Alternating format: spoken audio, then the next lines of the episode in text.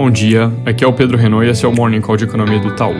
Começando pelos Estados Unidos, ontem o presidente eleito Joe Biden anunciou, como esperado, uma proposta ambiciosa de gastos, um pacote de quase 2 trilhões de dólares, com cerca de 600 bilhões de transferências de dinheiro às famílias e outros pontos importantes também, como investimento em infraestrutura, mas sem um timing claro para aprovação no Congresso e possibilidade, na nossa visão, de aprovar no máximo um trilhão dos 1,9 que foram propostos, dado que ele tem sim maioria democrata nas duas casas, mas no Senado essa maioria é a menor possível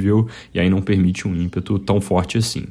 Vindo aqui para o Brasil, noticiário negativo em termos do vírus, é, continua acelerando no país e gera de novo uma situação extremamente grave no Amazonas, está com falta de oxigênio para pacientes nos hospitais. No fronte das vacinas, o noticiário de hoje também vai na direção um pouco mais negativa, primeiro porque a importação das 2 milhões de doses da vacina de Oxford pode atrasar porque a Índia afirma que ainda é muito cedo para discutir a entrega de vacinas a outros países, dados que eles ainda nem começaram o próprio programa de imunização. Com isso, o avião que ia decolar ontem à noite para buscar as doses ainda não saiu do Brasil a expectativa do governo de começar a vacinar na terça-feira que vem fica em risco. Segundo ponto, o valor econômico dessa manhã coloca que há alguma possibilidade que a falta de alguns dados importantes de documentos entregues à Anvisa impeça o anúncio do parecer que está marcado para domingo agora. Então, é importante ficar de olho. Ambas coisas aqui podem causar alguns dias de atraso, é, tanto no fronte da Coronavac quanto na vacina da Oxford. Para terminar essa parte, hoje ao meio-dia 45 tem revisão do programa de reabertura do Estado de São Paulo. Normalmente ela é feita de forma mensal, mas dessa vez o intervalo foi de uma semana e faz sentido supor que essas revisões vão ficar mais frequentes daqui para frente.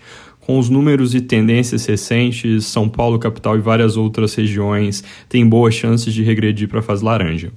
Sobre medidas do governo, no início da semana eu comentei sobre a possibilidade de antecipação do 13º do INSS e do abono salarial. Essas são duas coisas que ainda não aconteceram, mas segundo o valor de hoje, ainda estão em estudo e podem ser acompanhadas pela repetição de outra medida que o governo fez em 2020, que foi o adiamento de impostos buscando dar fôlego ao caixa das empresas. Fechando com a parte de dados, acabou de sair o dado de vendas de varejo do, no, do mês de novembro, com alta de 0,6% no conceito ampliado, em linha com a nossa projeção e um pouco abaixo do consenso de mercado, e contração de 0,1% no conceito restrito, ficando ali entre a nossa expectativa de menos 0,4% e o consenso de mais 0,3%. Lembrando, a diferença entre o conceito ampliado e restrito é que no primeiro grupo entram veículos que subiram 3,5% no mês e material de construção, enquanto no segundo grupo grupo não, e aí para essa parte o peso fica maior em outros itens, como venda de supermercados, que recuaram 2,2% no mês,